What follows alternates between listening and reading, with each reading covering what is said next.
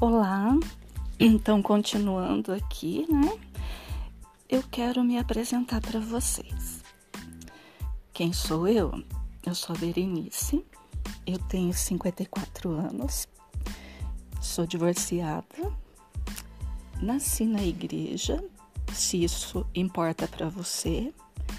Já tive muitas perdas, muitos ganhos antes e depois de entender melhor que significava tudo isso.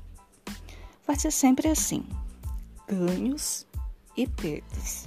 Aprendi com algumas pessoas importantes na minha vida que isso vai ser sempre assim. O que muda é a nossa perspectiva diante dos ganhos e a nossa perspectiva diante das perdas.